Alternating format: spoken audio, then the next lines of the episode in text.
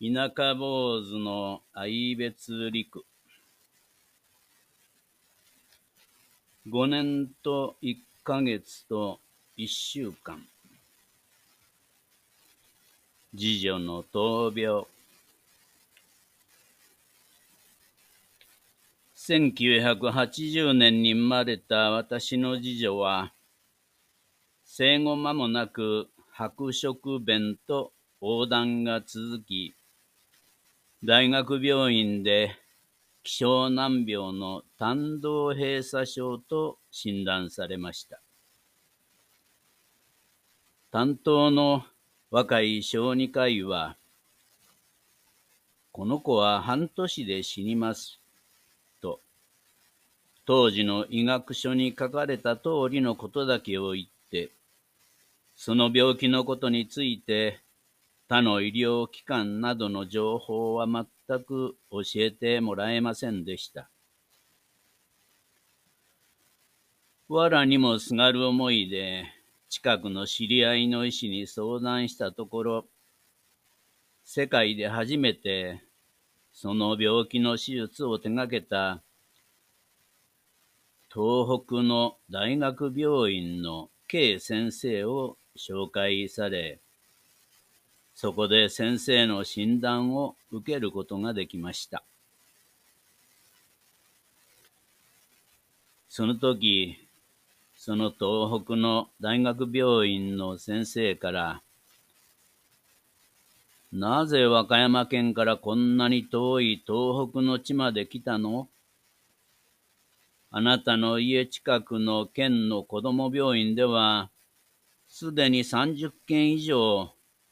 この病気の手術実績があって、成績もいいようですよ、と聞かされました。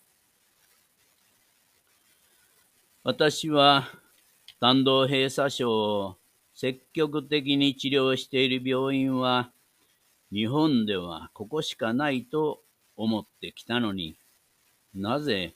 初心の大学病院でそのことを教えてもらえなかったのか、本当に残念でなりませんでした。結局、病名は先天性胆道閉鎖症で、助教授の R 先生が執刀医となり、世に経方式と呼ばれる肝臓と十二指腸を直接縫合する手術を1年半の入院期間中に3回受け、一時は、この子はもう心配いらないよ、と言われるほど回復しました。その後、近県の子供病院に転院することになりました。当時、東北の大学病院では付き添いは許されていたんですが、今度は完全看護となり、しかも週に一度だけガラス越しの面会を許されました。というのもその後、水疱瘡に感染した娘は、とりわけ肝臓を痛める全身感染のため、長期の隔離状態にされていたんです。2歳を迎えたある日の面会の時、ガラスの向こうで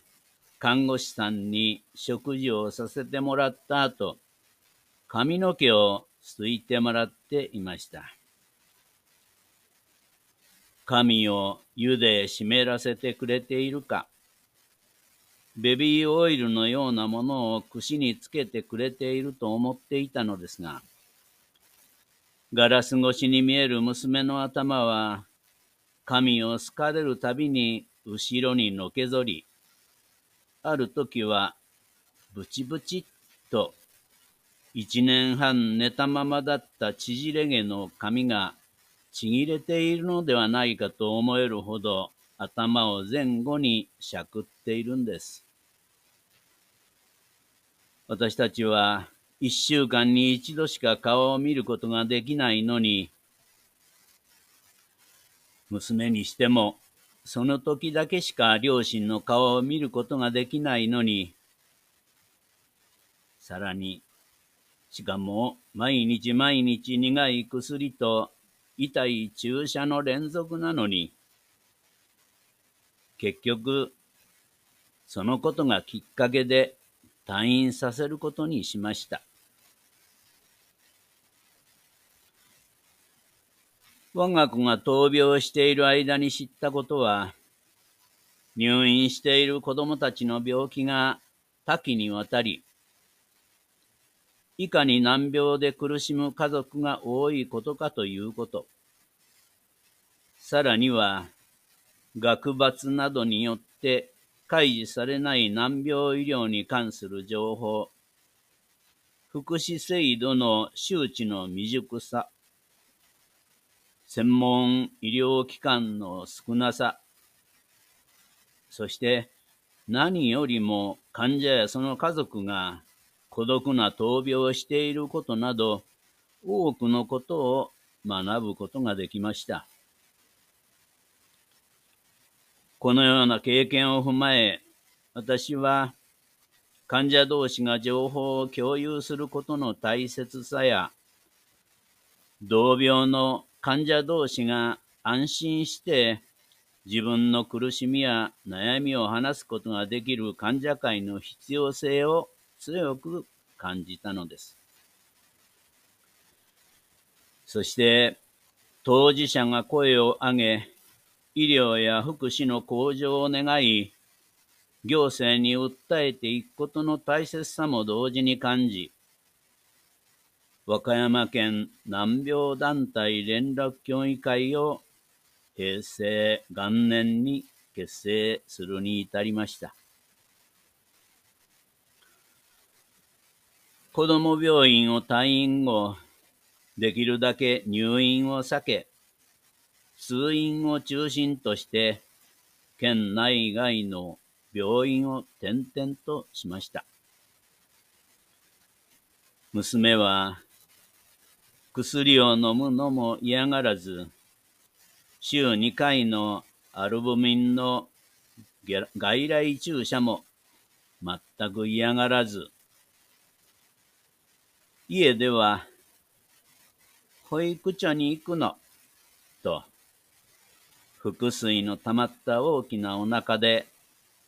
ホックができないお姉ちゃんのスモックを着て、親の心配をよそに明るく走り回ってくれました。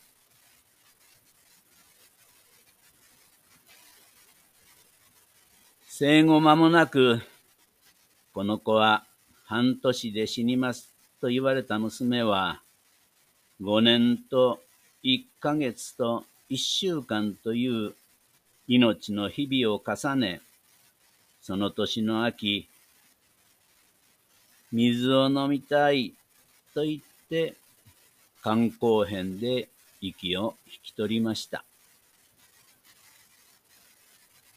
私は娘の小さな棺に次のような文を収めました。5歳までよく頑張ったね。大きな手術は怖かったね。本当は苦い薬は嫌だったよね。